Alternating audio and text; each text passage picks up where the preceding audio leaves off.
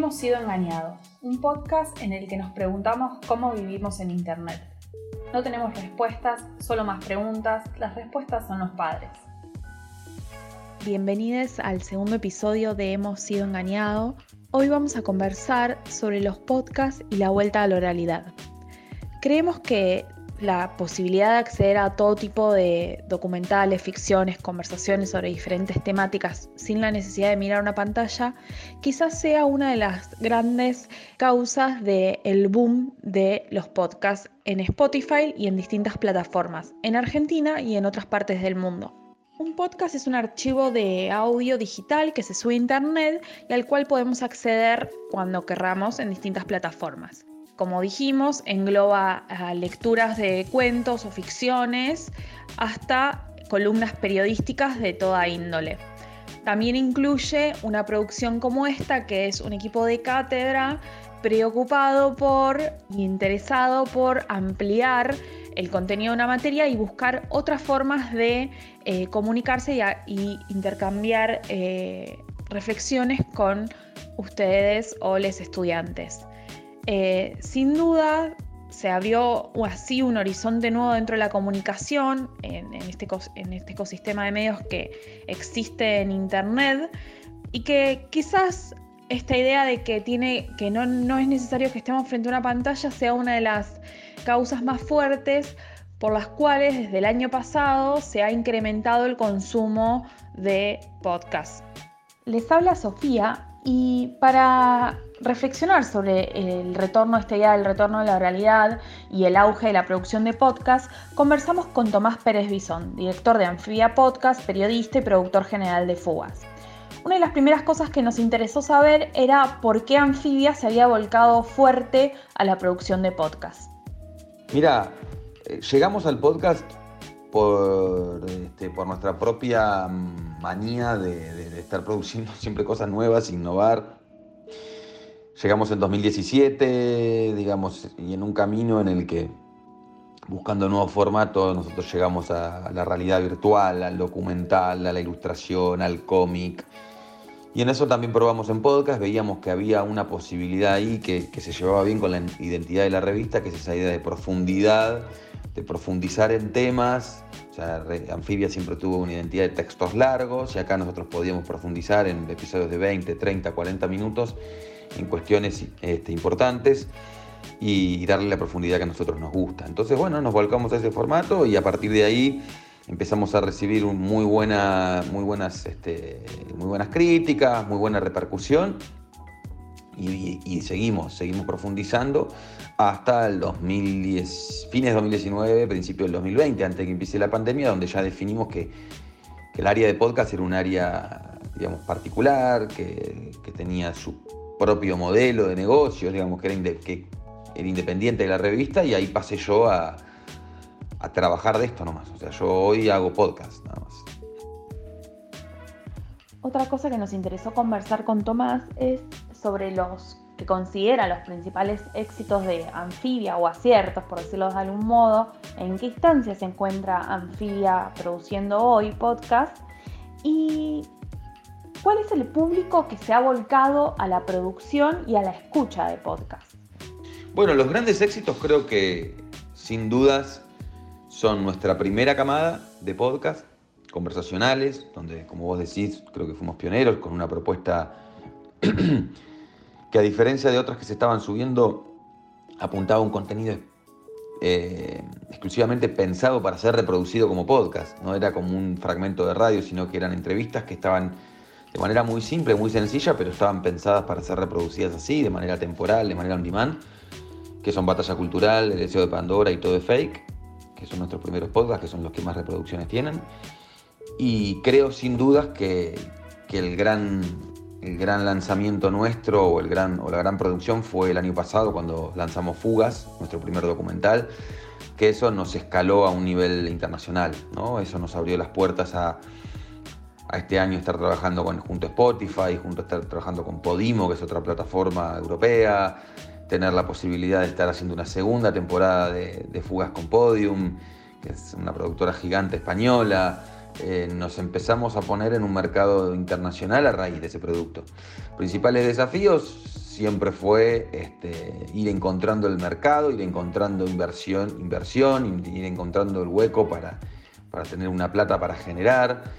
Eh, pero me parece que, bueno, que se fue dando un poco con, la, propia industria que se va armando. Me parece que hay de todo, me parece que hay, gente de la radio, hay gente de la radio que sale que sale un poco decepcionada por lo que se ha convertido la radio, en un, espacio donde, donde prima el formato magazine, con mucha publicidad, donde no, se, donde no hay tanto trabajo tal vez de producción más sonora, sino que es más de, más de charla, ¿no? de charla fresca. Creo que hay gente de esa, desilusionada de esa, o gente amante de la radio, ¿no? que quiere revitalizar el formato. Y también hay gente que está buscando, digamos, que está buscando nuevas narrativas y gente que probó con, otras narrativas como YouTube o como Netflix, no, Netflix no, como YouTube, como Twitch, como Twitter, Instagram, que van haciendo cosas y también prueban en podcast y empieza a funcionar y empiezan a, explorar por ahí. Este, tiene algo que es de, a, diferencia de otras narrativas, es de muy sencilla producción, no es de sencilla producción, no, es económica la producción, ¿no? Entonces eso hace que que abra bastante y sea bastante democrática en ese sentido, pensando que uno lo puede grabar como estoy grabando yo este audio en este momento, ¿no? en un audio de WhatsApp. Después hablamos de niveles de profesionalización y, demás, pero en principio me parece que eso acerca bastante a la gente al formato. Distintos factores nos hacen pensar que hay un boom del soporte sonoro. Por un lado, el desarrollo de aplicaciones y plataformas específicas de audio y por el otro el aumento de consumo de podcast en Spotify o cualquier otra plataforma. Sobre esto también le preguntamos a Tomás. Creo que hay un cierto hartazgo del audiovisual. No sé si hartazgo, pero sí lo audiovisual hoy es... está en todos lados, ¿no? O sea, en Netflix, en YouTube, en TikTok, en Instagram, en Twitter. Creo que ya somos, tenemos una vida audiovisual en Twitch, digamos, donde el audiovisual es completamente. Y bueno, y me parece que, la oralidad tiene algo de más de lo íntimo, ¿no? Del, sobre todo de persona a persona, de rescatar esa idea de que hay alguien contándote una historia y que no es para miles de personas y que tiene miles de likes y comentarios y todo ese barullo de las redes. Me parece que acá hay como un refugio en ese sentido de todo eso. Y bueno, creo que, creo que puede ir por ahí, ¿no? O sea, creo que, creo que tras, un, tras una explosión del audiovisual, que encima fue como hiperexplotado durante la pandemia, llegamos a un momento un poco más tranqui. Hay que ver, hay que ver qué pasa, digamos. Este, tal vez, porque las propias plataformas tienen eso, por ahí termina pasando lo mismo con la oralidad, digamos, ¿no? Que, de repente hay foros de audio por todos lados y terminas cansando a la gente y después se vuelve a otra, al texto, no lo sé. Pero creo que ahí puede haber algo de eso y de la simpleza de la realización, ¿no? También. Este, y lo multitasking. O sea, puedes escuchar un podcast, puedes asistir a una clase de, de, de Clubhouse, a una conversación de Clubhouse y estar haciendo mil otras cosas. Con lo audiovisual uno no puede, ¿no? Andar en ir caminando y mirando una serie o ir en auto y mirando una serie. Si bien estamos disfrutando esta etapa en la que hasta nosotras mismas nos animamos a producir, en la que hay una voz del otro lado que nos está contando algo y no necesariamente nos obliga a sentarnos frente a una pantalla, y aprovechamos a recomendarle la escucha de podcast en caminatas, funciona excelente esa combinación.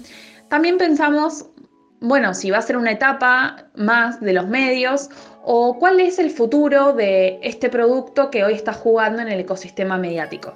No, ni idea, la verdad. Te soy sincero, ni idea. Y me parece que podcast y Clubhouse son cosas diferentes. O sea, no, no, no. Me parece que son cosas completamente diferentes. Yo este, imagino que lo social, o sea, hoy los podcasts tienen esto que te, que te contaba recién, ¿no? Esta intimidad y esta cosa mano a mano y que no que no puedes comentar, no puedes hacer nada, no puedes compartir. Me parece que hay, una, hay un camino ahí, ¿no? O sea, que, puede haber una posibilidad de comentarios en cada podcast. No, no lo sé. La verdad que te mentiría, pero me parece que, que, que el podcast tiene como ese doble, esa arma de doble filo, que por un lado promueve esta intimidad, promueve esta cercanía, promueve este, este lenguaje, este diálogo más directo, pero a su vez creo que carece también ¿no? de, algo lindo que es compartir algo que te gustó. ¿no? Compartir algo que te gustó, este, poder comentarlo con gente que por ahí no te la cruzas en otros lados. Digo, no sé, yo escucho un podcast y me fascina y no tengo con quién comentarlo, ¿no? Porque nadie escucha lo que yo escucho. Entonces eso lo vas a encontrar en plataformas eh, con gente que es similar a vos, que capaz que no está al lado tuyo, está en México, está en Bahía Blanca o lo que sea. Entonces, eh, me parece que puede ir algo por ahí, pero la verdad que no tengo idea. Hemos sido engañados, la caja de resonancia de lo que somos.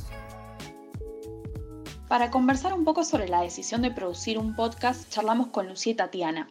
Ellas producen y realizan, si te digo te miento, un podcast que pueden encontrar en Spotify. Lucía y Tatiana se conocieron en el 2013 incursionando en el roller derby, un deporte autogestivo que se practica sobre patines, y descubrieron que tenían muchas cosas en común. En el año 2020 decidieron hacer un podcast, que lograron concretar después de adaptarse a un año de pandemia. Lucía es profesora de historia y Tatiana doctora en filosofía. Las dos son docentes de la Universidad Nacional de La Plata y les gusta mucho charlar sobre el espacio medio insólito que se abre entre la teoría, la autorreferencia y el chisme. Una de las primeras cosas que nos interesa saber es por qué lanzaron Si te digo te miento y qué las llevó, qué las motorizó a producir un podcast. Por un lado surgió porque somos amigas, porque nos gusta mucho charlar y disfrutamos de las mismas conversaciones, de los mismos temas, de los mismos tonos para conversar.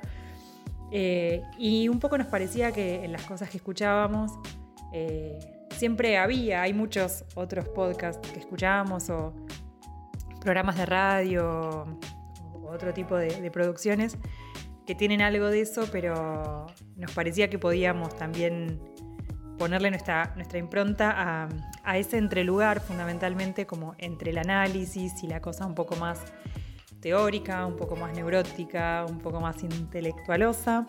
Eh, y el simple el chisme, el cuereo, el, reírse mucho de, de, las cosas que pasan y las cosas que nos pasan. Así que elegimos, bueno, por un lado, centrarnos como temas en los dilemas existenciales eh, que nos atraviesan, que son siempre un poco posmo y un poco ligados a, la etapa de la vida en la que estamos, a los 30, a las cosas que nos pasan y les pasan a nuestros amigues. Eh, y por otro lado, tener nunca o casi nunca como tema, pero siempre como lente, como, como forma de mirar, algo del bagaje que tenemos a partir de los estudios, que Lula estudió historia y yo estudié filosofía, eh, y mucho también del bagaje que tenemos como, nada, como consumidoras de la cultura popular, de, qué sé yo, eh, conjugar un poco esas cosas y poder tirar eh, al mismo tiempo referencias a, no sé, a Shakira, a Proust, al feminismo, a un meme, a una nota periodística. y usar un poco todo para, para hacer ese ejercicio de, de pensar y de reírnos al mismo tiempo acerca del mundo y de nosotras mismas al mismo tiempo también. Para hacer Si te digo te miento, elegimos el formato podcast eh, porque el audio la verdad es que nos parece algo muy amigable. De hecho, bueno, decíamos, eh, el podcast nació un poco a partir de audios de WhatsApp que nos mandábamos eh, con Tatiana.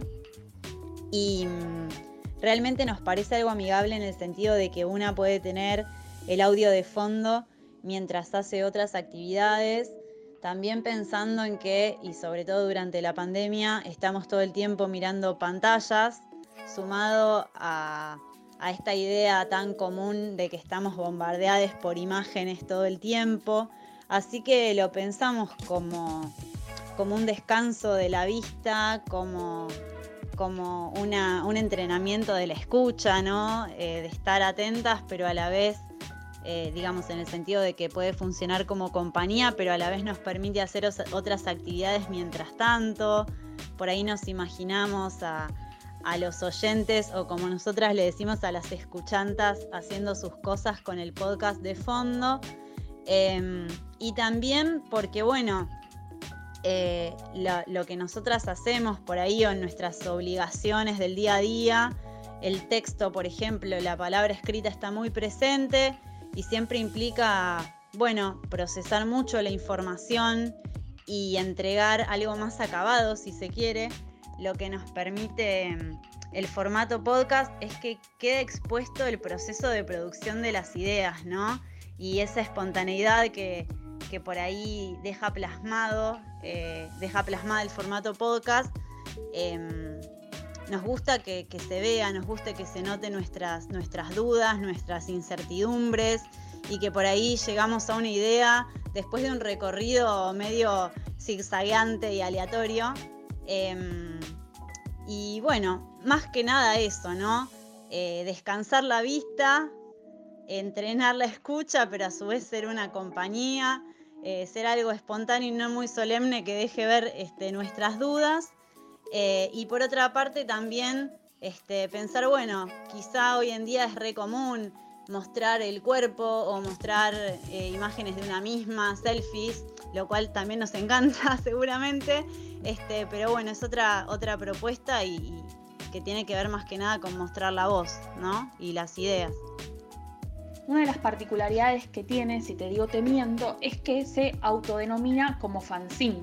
Entonces les preguntamos con qué dificultades se encontraron y por qué decidieron hacer un podcast fanzine. Y en torno, en torno a las dificultades, un montón. No, no, no sé si un montón, pero de dificultades de varios tipos. Por un lado, bueno, algunas dificultades técnicas, porque al principio no teníamos mucha idea cómo se hacía un podcast, así que tuvimos que aprender. Em, después se fue dando que un poco convertimos las dificultades en, un estilo, tratamos de darle, bueno, no tratamos, le dimos un poco sin querer, eh, pero lo terminamos abrazando, un estilo más fancinero y un poquito más improvisado, más suelto. Por ejemplo, decidimos no hacer secciones fijas, no trabajar con guion. Em, nada, hacer una edición también bastante, bastante simple. Eh, también en torno a la, estética, a los, las imágenes que usamos para los episodios y para identificar, la identificación también del, del podcast. Son, nada, collage hechos un poco así nomás, pero otro poco, porque nos gusta que sean así nomás. Eh, así que ahí, oportun crisis. Em, después, obviamente, la pandemia, que es una tremenda patada en el pecho de cualquier proyecto. Em, porque, bueno, es un poco problemático con el sonido, grabamos eh, en el exterior para estar ventiladas, con barbijo así que siempre hay un poco más de ruido del que podría haber en una situación más de estudio o que imite más un estudio. Em, y después las dificultades propias de la neurosis, obviamente, el, miedo a, que, a, dar cringe. Finalmente terminamos decidiendo que sin cringe no hay paraíso y nos lanzamos eh, a hacerlo y y nada, nos envalentonamos ahí a, poner la voz eh, en el proyecto y al final fue fuente de grandes satisfacciones. Em, y ahora con lo que estamos, no sé si es una dificultad, pero lo que estamos viendo es cómo podemos mejorar un poco la difusión, eh, más que nada para llegar a, que lo puedan escuchar personas a las que les pueda llegar a interesar, a divertir, a gustar lo que hacemos y al menos que nos conozcan y nos den un clic, ahí un play, a ver si, se enganchan.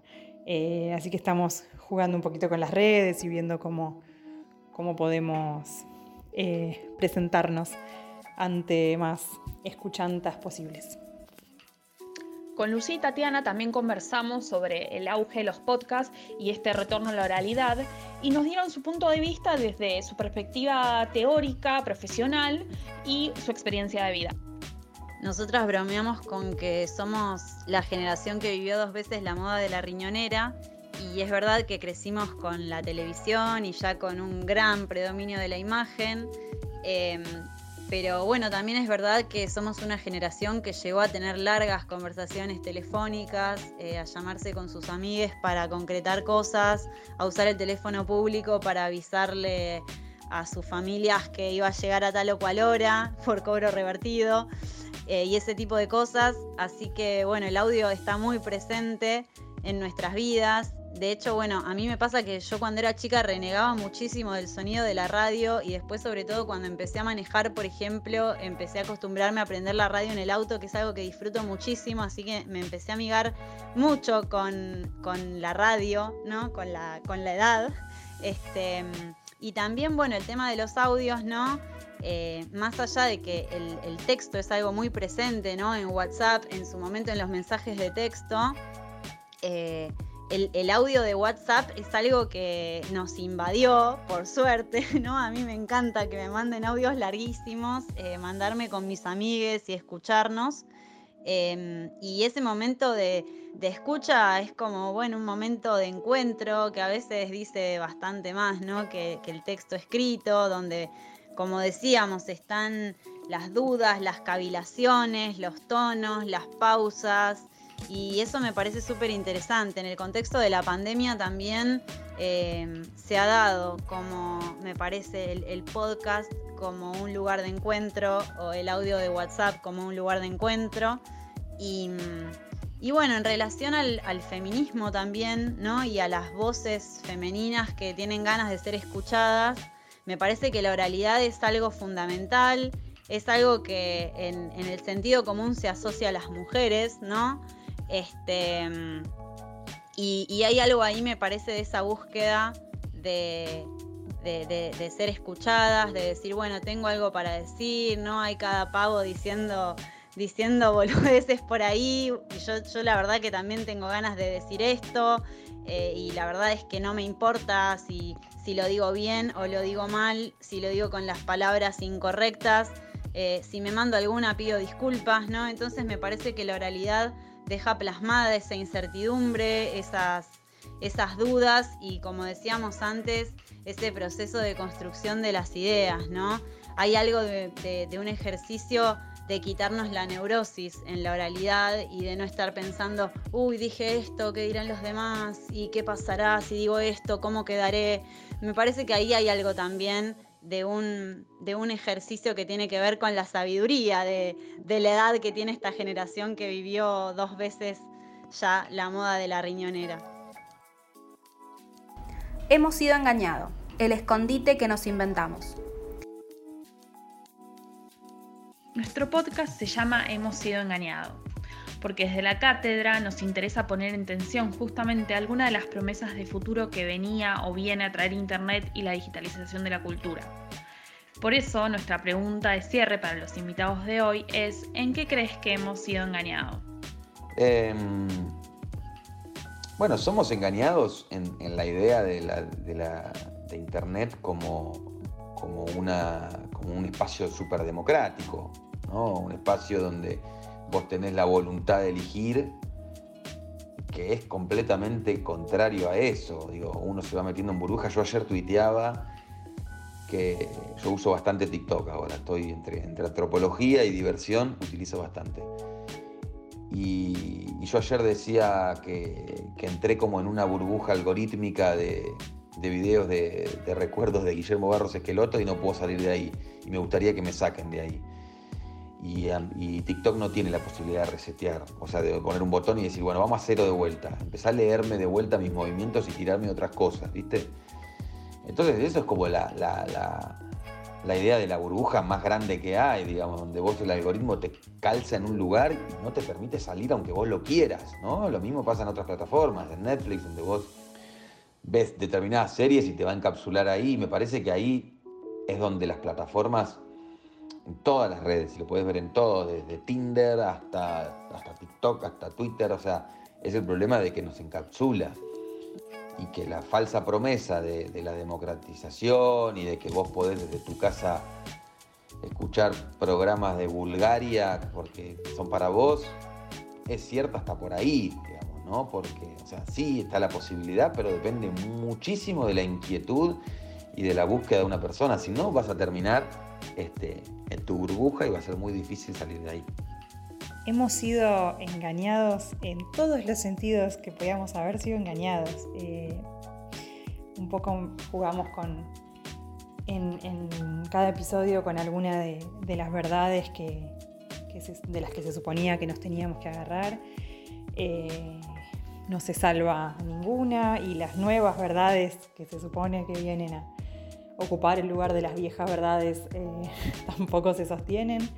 Así que me parece que fundamentalmente hemos sido engañados eh, en torno a, la confianza en, esas narrativas, en esas verdades, en que la idea, la idea de que la vida tiene sentido, eh, la idea de que tenemos una esencia inamovible o algo así, un destino, eh, la idea de que hay gente que, la vio, que vio por dónde venía, cómo había que vivir, que la tiene clara, que, que encontró la solución a todos los problemas, ¿no? Eh, un poco nos gusta también jugar con, esa idea en los episodios.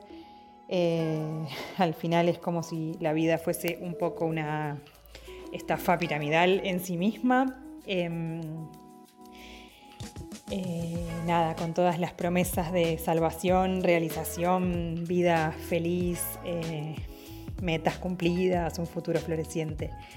Em, obviamente ahí está también la, todas, nada, cuestiones de, una cierta matriz ideológica ligada al progreso, a la confianza en el futuro, incluso en, el medio de la pandemia, al principio también hemos sido totalmente engañados con la idea de que salíamos mejores eh, de esto, cuando no. Eh, hemos sido engañados de chicos con las imágenes eh, de un futuro en el que las cosas serán plateadas y fabulosas. Y bueno, nada en el futuro. El futuro llegó hace rato y es bastante más fulero de lo que lo esperábamos. Eh, así que nos engañó también la ciencia ficción. Y, y bueno, y fundamentalmente todas las verdades que, creímos alguna vez son un poquito una estafa. Eh, eso es el punto, nuestro punto de partida y por eso elegimos eh, directamente orientarnos hacia, hacia la mentira, hacia un juego con la mentira, también en el nombre, eh, si te digo te miento, tiene que ver con eso, ¿no? Bueno, incluso cuando nos tentemos, cuando nos veamos tentadas a tirar postas, eh, siempre hay que tomarlo con pinzas porque en el fondo hemos sido engañados. fue Hemos sido engañados, un podcast de la Cátedra Culturas Digitales 1 de la Facultad de Periodismo y Comunicación Social de la Universidad Nacional de La Plata. Realización y producción Natalia Ferrante, Lucía Módena y Sofía Pastine. Seguinos en Instagram en arroba guion bajo hemos sido.